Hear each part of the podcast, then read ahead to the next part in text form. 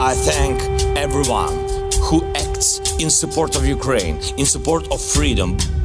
Так сегодня и так будет всегда. Спасибо. We need serious negotiations for peace based on the principles of the United Nations. E nell'attuale guerra in Ucraina assistiamo all'impotenza dell'Organizzazione delle Nazioni Unite. We must commit now to be in this fight for the long haul. We must remain unified today and tomorrow and the day after. Viva! Seja novamente bem-vindo ao Bloco de Leste. Este é o podcast semanal do Expresso dedicado à guerra na Ucrânia. Aqui, todas as semanas, olhamos para o que de mais relevante se está a passar no conflito no leste da Europa.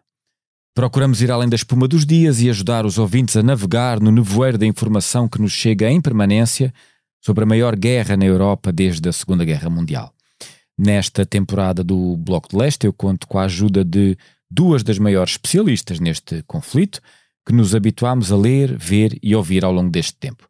São elas a Lívia Franco e a Sandra Fernandes, ambas investigadoras e professoras universitárias que estão comigo de forma alternada. Ora, eu tenho hoje uh, em estúdio, uh, ainda que de forma remota, a Sandra Fernandes, uma vez mais, da Universidade do Minho, e vamos aproveitar a ocasião para olhar um, com um bocadinho mais de detalhe para a tão falada contraofensiva ucraniana que está nas bocas do mundo.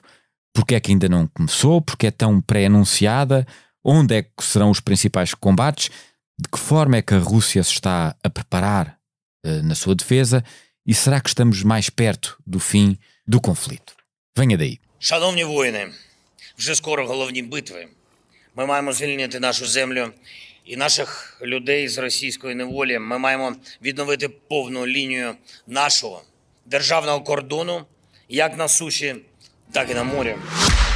O Expresso faz 50 anos. Celebre connosco e torne-se assinante em expresso.pt. Viva Sandra! Hoje voltamos, como eu disse, a falar da já tão famosa contraofensiva ucraniana. Ah, não há de alguma maneira, e permite-me começar por aqui, um contrassenso em falar-se tanto de uma contraofensiva militar antes mesmo dela acontecer? Diria eu que era suposto ser uma surpresa. Viva Marti. De facto, o que é uma surpresa é os ucranianos saírem de um aparente silêncio no qual eles se tinham fechado. Aliás, eu lembro da Ana França, quando nós gravámos o episódio de um ano de guerra, Uhum. é que achasse um bocadinho disso. Ela estava no terreno, mas sentia que os jornalistas já não eram tão bem acolhidos no sentido da partilha de informação e do acesso até aos, às frentes de batalha, como ela tinha tido experiência nos meses anteriores. E, Exatamente. portanto, temos de facto aqui eh, esta surpresa, eh, que para mim é primeiro uma primeira leitura, uma mudança de comunicação. Parece que saíram do silêncio, em particular o silêncio no qual se tinham fechado eh, por volta do mês de março.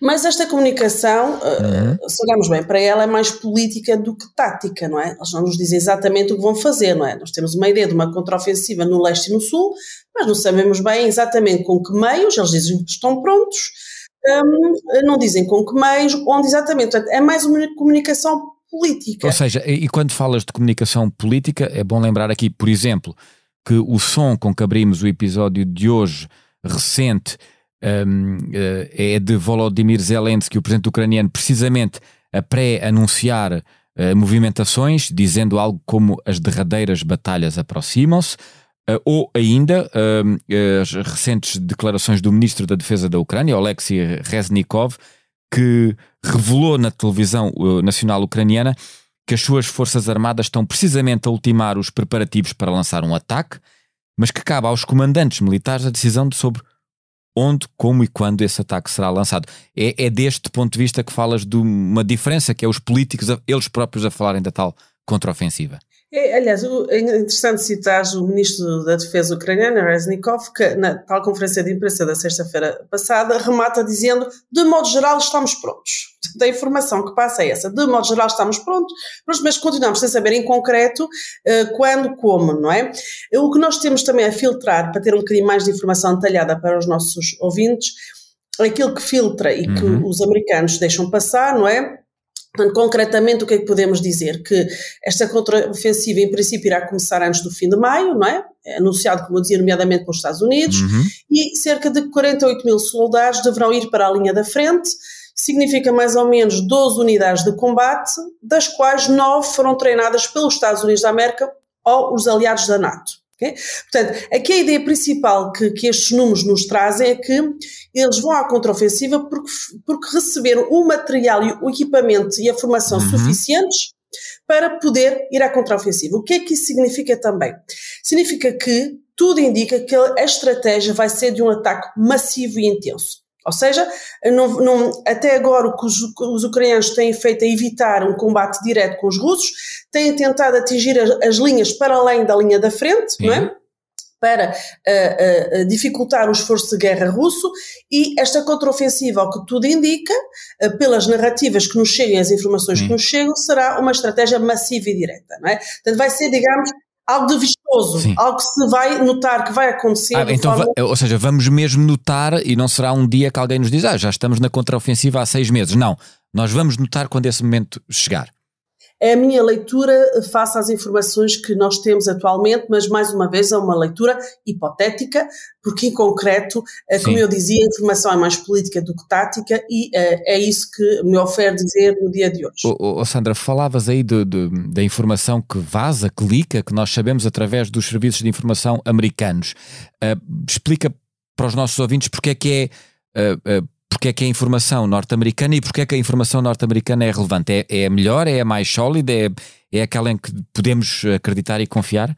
Nós sabemos os ucranianos desde o início se apoiam muito nesse, okay. nesses serviços de informação, tem sido fundamental para eles e de facto tem sido aqueles que têm norteado também, uh, claro que cada país, cada grande, aliado da NATO também tem os seus serviços de informação, eles são cruzados, há uma interpretação política de, dos mesmos, mas uma vez que nós temos aquele grande momento do ano passado, não é, em que os os, os, os, americanos e os britânicos diziam a Rússia vai atacar, não é? Eram os únicos a dizê-lo de facto. Ah. E aconteceu, não é? Também temos aqui esse, esse fator de credibilidade, credibilidade também exato. dessa informação que é passada.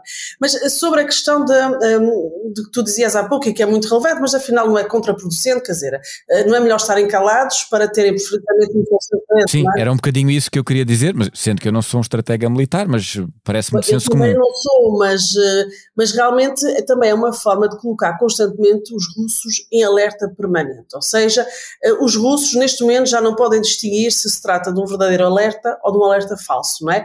E também lembrar que esta pressão psicológica uhum. eh, também poderá ter algum efeito nas deserções, não é? Porque os ucranianos continuam a, incentivar muito e a dar respaldo jurídico para que os soldados uh, russos possam uh, desertar é? e, uh, e, sair das fileiras do, do exército russo. É? Então, temos aqui vários, uh, vários elementos e, e digamos, um, que atuam de forma conjunta e que nos permitem perceber uh, porque é que esta, esta, esta comunicação agora é tão, é tão direta, é, porque é que isto não se é feito. Também dizer outra coisa, uhum. esta dimensão psicológica funciona para os dois lados, não é? Para uh, afetar uh, os russos, moral, mas russa. também para continuar aquilo que temos vindo a frisar há muito tempo, não só nós, mas os observadores desta guerra, que é a grande resiliência dos ucranianos. Os ucranianos ainda hoje, portanto, eu, eu há dias estava por acaso a apanhar o trabalho de um, um, um jornalista e filósofo ucraniano, Volodymyr Yarmolenko. Uhum. Ele tem percorrido o país em apoio uh, uh, aos civis, aos soldados, mas também para testemunhar. E algo que ele tem dito, agora neste fim de abril, um, uh, o que ele tem dito é que é incrível como, muito rapidamente, em qualquer local da Ucrânia, mesmo muito perto da frente, a escassos quilómetros, como por exemplo na cidade de Kramatorsk, uhum. um, mal haja uma possibilidade de voltar, a vida recomeça. Até se encontram crianças, não é? Portanto, há este espírito também ucraniano, eh, que é algo também que explica muito, não é? Desta, um, desta enfim, uh, vontade, não é? De anunciar também a contraofensiva mas repara, é muito complicado, porque eh, os, os, ucranianos neste momento vão meter tudo o que têm nesta contraofensiva. Eles não têm material de reserva, portanto, se ela falhar, será muito problemática para os ucranianos. Esse ponto, esse ponto é interessante. Permite-me só detalhar um bocadinho uh, algumas afirmações uh, tuas já aqui um, neste episódio. A propósito do onde e quando e como, falaste dos meios utilizados, de boa parte deles já treinados pelos Estados Unidos, uh, da perspectiva de um ataque maciço e intenso, acho que a expressão foi esta. do ponto de vista geográfico, e eu penso que muitos dos nossos ouvintes e leitores já têm mais ou menos na cabeça o mapa ali ao fim de um ano com a zona uh, leste da Ucrânia, portanto, o, o, chamado Donbass, ocupada em boa medida pelos russos, depois um bocadinho mais a sul, aquela zona a norte da Crimeia. Onde é que tu, com a informação que nós temos, acreditas que esse ataque será essencialmente dirigido para leste, para o Donbass, mais para sul, na zona de Kherson, tentativa de atingir a Crimeia? O que é que podemos esperar desse ponto de vista? É, o, o, é enfim, para te responder esta pergunta, que é muito difícil de responder, esta é a grande questão, até para os protagonistas e até para uma China que procura ser mediadora deste conflito, a grande questão que é impossível responder é como é que o conflito vai evoluir, não é? No terreno. E, portanto, essa questão que me estás a colocar é muito difícil de responder. Quais são os indicadores que nós temos tido nos últimos dias? Ou seja, essa é aquela parte mesmo que é deixada em segredo que é deixado em segredo, exatamente. Essa é a parte, a questão mais difícil para todos, não é? Prever a evolução do conflito. Uhum. É, até para os próprios, não é? Porque mesmo empregando forças a uma contraofensiva, não sabem o resultado da mesma, não é? Uhum. Agora, indícios, indicadores. É, claramente, eh, nós tivemos agora há dias um ataque na, perto de Sebastopol, não é? Uhum. Um ataque sonante, com muito fumo, não é? Porque foi um depósito de combustível.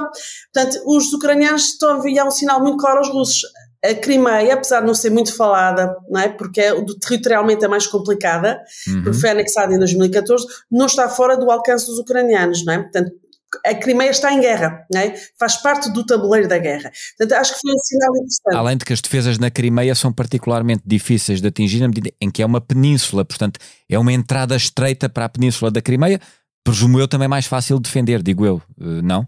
Eh, depende dos meios, no caso foram drones que foram utilizados, portanto, eh, um sinal claro nesse sentido.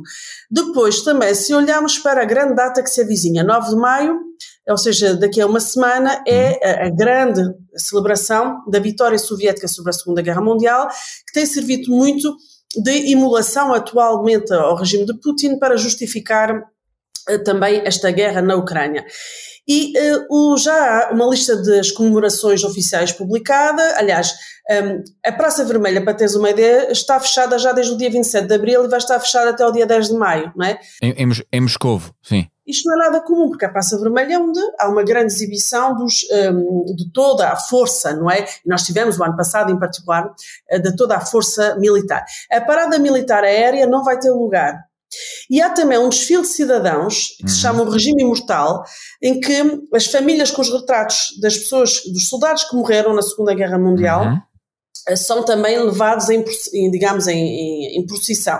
E esse, e esse desfile também uh, já não vai acontecer. Embora o regime oficialmente não o admita, Sim. claro que isto tem a ver com limitar a capacidade de alguns civis que se podem infiltrar, não é? E as, as, autoridades não admitem, mas têm medo do risco terrorista ucraniano, não é? Okay. Um, repare que no, nas celebrações de 1 de maio, eh, de segunda-feira 1 de maio, não é? que é o Dia do Trabalhador, também é um dia muito importante, também na, na, na, na mitologia soviética, uh, também não houve os, os, habituais desfiles. Portanto, a Rússia está, mostra alguns sinais também de. Um, de estar com cautela, com algum receio. E, portanto, adicionar isso. E porquê é que falas da questão da Crimeia? Isto é, uh, muito do que se tem discutido nos últimos meses é até que ponto é que uh, a Crimeia estaria fora do prato ou, ou, ou, ou, do tabuleiro deste conflito militar, na medida em que até o Ocidente já teria algum interesse em que para a guerra acabar que se resolvesse algo ali à volta do Donbass, mas se deixasse a Crimeia para os russos. Eu estou a pôr isto a traço grosso. Mas tu achas que não? Achas que a vontade ucraniana pode ser mesmo de recuperar inclusivamente o território perdido em 2014? Eu, nós já, de facto já falámos sim, sobre isso vou, vou, vou, tentar dar aqui outra perspectiva sobre o assunto. É, um, do ponto de vista dos valores e dos princípios, não é aceitável que, um, que o conflito termine numa repartição territorial da Ucrânia, né? porque põe em causa um princípio fundamental desde 1945, que é a não alteração de fronteiras pelo recurso à força. Ou seja, fere um, um princípio basilar. Ou seja, estar a discutir fronteiras da Ucrânia quase é, é, um, é um, regresso ao passado. Um, não é propriamente admissível. Agora, a realidade dos factos... Mas a verdade é que desde 2014 que o Ocidente, de alguma maneira, não entrou tão abertamente no conflito como agora. A, guerra na Ucrânia começou em 2014, é? agora escalou mesmo para uma guerra assumidamente internacional e globalizada agora.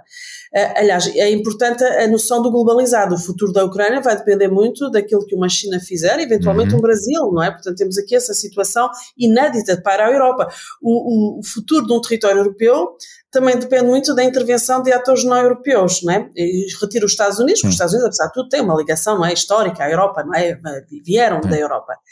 Mas acho que já me estou a desviar da não, tua... Não, eu, assim, eu, eu ainda queria voltar a um, a um ponto, antes de falarmos um bocadinho uh, mais especificamente da Rússia, mas do ponto de vista militar, estavas a falar aí muito também do ponto de vista uh, político, eu gostaria de voltar a uma, de alguma maneira, perplexidade que eu tenho, uh, lembrando, por exemplo, nós já falámos várias vezes do uh, início da contraofensiva ucraniana e no último programa aqui contigo, há duas semanas precisamente, o programa até era sobre outro tema, na altura o leak de documentos do Pentágono, etc, etc, a tua dada altura falaste de, de um empurrar de, do início da contraofensiva mais para o verão, quando se esperava que fosse na primavera. Uh, 15 dias depois, as coisas parecem de alguma maneira acelerar. Mas uh, um ponto que eu queria perceber aqui é se há ou não alguma contradição entre o que nós dissemos e o que estamos agora a dizer, e de alguma maneira que tu ajudasses os uh, ouvintes a perceber em que medida é que as dificuldades do início da contraofensiva uh, ucraniana têm que ver com questões do clima, com o terreno. Uh, com o facto, por exemplo, de haver terrenos muito pantanosos, ludosos e com lama uh, na Ucrânia e que isso dificulta o avanço das tropas um, terrestres. Eu acho que esse é um ponto relevante. Tu já o abordaste aqui e gostava de, de voltar a ouvir sobre isso. Muito bem. Então, o que nós já identificamos é o momento da Rasputitsa, que acontece no outono e na primavera, com o degelo, eh, com as chuvas, que uhum. torna os, eh, enfim, o solo não é? Um, muito dificilmente praticável, nomeadamente por blindados. E, portanto, isto é uma coisa histórica, conhecida, e já antes de haver blindados também era, era dificultava o movimento de, de tropas. Um, passado, este, este, era um dos elementos que eh, fazia com que a famosa, o, anúncio da primavera não seria para a primavera. Depois o outro elemento era, de facto, a capacidade dos russos, dos ucranianos, peço desculpa, no sentido de terem material suficiente Exato em, em, várias dimensões e eh, que, entretanto, segundo, aliás, tu já sublinhaste no início desta conversa, é? e, e, nas palavras do Ministro da Defesa ucraniano, eh, isto já, no modo geral, estamos prontos, ou seja, consideram que já tem o suficiente para o tal ataque uhum. da contraofensiva. Porque é que uh, o, o, que eu, o que eu disse há duas semanas mantém-se. Uh, repare, quando eu falava de contraofensiva no verão, uh, resultados de contraofensiva no verão, ou seja, na verdade, se o ataque, se a contraofensiva começar até ao fim deste mês, quer dizer, em junho estamos no verão, Exato. portanto, um, de facto, o tempo né, em que nós vamos ver resultados ou não, será no verão. Os resultados, no meu ponto de vista, não serão espetaculares. Uh, os Mesmo com o tal ataque maciço e intenso, como falaste no início do programa. Continuamos a ter os russos do outro lado e uh, não sabemos Sim, é um quem, quem, é, quem é, porque não sabemos quem apoia aos russos, não sabemos que tipo de apoios é que eles têm recebido. Tem, tem pairado no ar uh, apoios encapuçados da, da China, nós falámos das, das fugas do Pentágono, não é? Embora já negadas, mas, enfim, eventualmente países que estariam a apoiar a, a, a Rússia de forma não aberta. Portanto, continuamos a a ter essa dimensão. E, portanto, é uma contraofensiva de verão, uh, com certeza, porque a ter resultados, de qualquer forma, são resultados no verão. Um, isso leva-nos a olhar para os russos, não é? Portanto, medir. medir então, deixa-me deixa eu colocar o, o, no teu enquadramento mental a questão russa. Falámos aí um bocadinho politicamente, por exemplo, eh, do que estava a acontecer em Moscovo, mas as notícias mais uh, recentes, e tu, e tu lembraste bem, que é há alguém do outro lado. E desse outro lado, as notícias mais recentes dão conta de que a Rússia, a Rússia está a fortalecer fortemente as suas linhas eh, defensivas, portanto, uh, uh, no Donbass e acima da Crimeia, inclusivamente com militares deslocados de outras regiões. É, é bom ouvir-te sobre isso e acrescentando ainda um ponto uh, que eu também li, de acordo com os serviços de informações do Reino Unido, um, sabe-se que uh, a Rússia já construiu, estou a citar, alguns dos mais complexos sistemas de defesa vistos em décadas. Um, e, portanto, de alguma maneira, é como se os russos estivessem entrincheirados nas posições que conquistaram para evitar recuar. É isso? Usaste a palavra certa, porque o comparativo que é feito são 800 quilómetros, mais ou menos, de linha defensiva russa, e o comparativo que é feito é com, imagina, a, a Primeira Guerra Mundial, Verdun, uhum. ou seja, a Guerra das Trincheiras. É esse o comparativo que é feito. Ou seja, historicamente, considera-se na Europa, nunca houve um, a realização de uma linha defensiva entrincheirada eh, tão, tão significativa desde a Primeira Guerra Mundial. Portanto, este é o comparativo, só por aí percebemos que é significativo, não é? Que é, que é muito relevante. E aliás, é por isso que eu dizia há pouco que os ucranianos têm procurado evitar um combate direto, mas sim atingir para lá dessa linha, não é? Um, porque sabendo que não tinham homens e material suficiente para quebrar essa linha, exato, essa linha defensiva. Agora, as Forças Armadas russas estão cheias de problemas, não é? E os problemas dessas Forças Armadas não são passageiros, são estruturais, não são de hoje. Hum? Lembrar, por exemplo, que os russos uh, não têm peças de substituição ou seja, quando precisam, eles têm neste momento blindados que não estão operacionais, não é porque uhum. eles não funcionam, é porque servem para peças para outros, porque não, não há uma linha de abastecimento. Aliás, é significativo, já estou-me a recordar disso agora, agora há dias foi substituído o chefe militar logístico da guerra na Ucrânia. Uh, foi substituído precisamente, não é? É mais um sinal que os russos levam a sério, não é? Esta, esta capacidade ucraniana também de, de. Mas, mas, mas, nós não conseguimos aferir até que ponto é que uh, estão sólidas ou como é que estão a ser reforçadas as tais linhas defensivas russas. Apesar de tudo, sabemos mais do lado ucraniano do que do lado russo, é isso? Do lado russo, vê-se vê pelas imagens satélites, não é? São aqueles também sistemas chamados dragões, não é? Um, portanto, elas, elas até fisicamente vêm-se, um, são fotografadas. Um, é, mas só dizer que esta, sim, esta sim, sim. substituição da chefia é pelo general que é conhecido como o general eh, de, que fez os, enfim, os crimes de guerra, os massacres de Mariupol, não é? Na, há uns meses atrás. Portanto, ele é que veio substituir o, o outro militar que estava a tratar aqui da, do comando logístico relativamente à, à guerra. Mas então, do lado dos russos. Uh... A, a, a, propósito das munições, deixa-me só citar. Sim. E Prigogine. Exatamente. Nosso amigo eu nem vou sim. citar, então tu já sabias ao que eu ia, as declarações do líder do uh, grupo Wagner, precisamente sobre a falta de munições russas, parecem muito relevantes.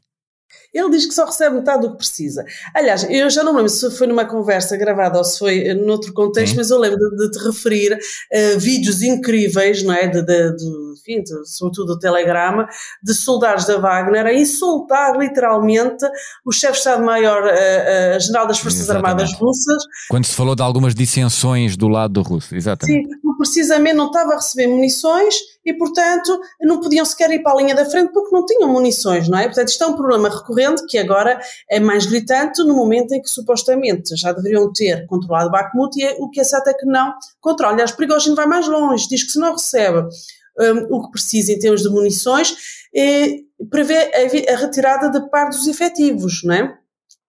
E também acabou de cair uma informação dos serviços americanos uhum. sobre o número de mortos do lado russo desde dezembro. 20 mil mortos, metade dos quais Wagner e a maioria eram presos sem treino e sem comando, não é? Portanto, Só para ter uma, uma, uma noção do, da ordem de grandeza, claro que 20 mil mortos é sempre uma, uma tragédia, uma desgraça, um, um, algo horrível, mas 20 mil mortos em 4 meses é muito. Mesmo para um país com a capacidade, se quisermos, de regeneração dos efetivos humanos que tem a Rússia. Sim, sobretudo quando, quando a guerra, uh, em termos operacionais, os avanços e os recursos são, são milimétricos, são, não são milimétricos, são métricos, não é? Mas quer dizer, não, não, é uma guerra, não é uma guerra de movimento neste momento, não é? Não, não, é? não é disso que se trata, é mais uma guerra de posições, portanto, sim, esses números nesse contexto uh, são, são elevados. E temos o presidente Putin, volta e meia, sempre a abanar o espectro da, da guerra nuclear, que pode ter muitas interpretações, mas uma delas é seguramente um sinal de fraqueza, não é?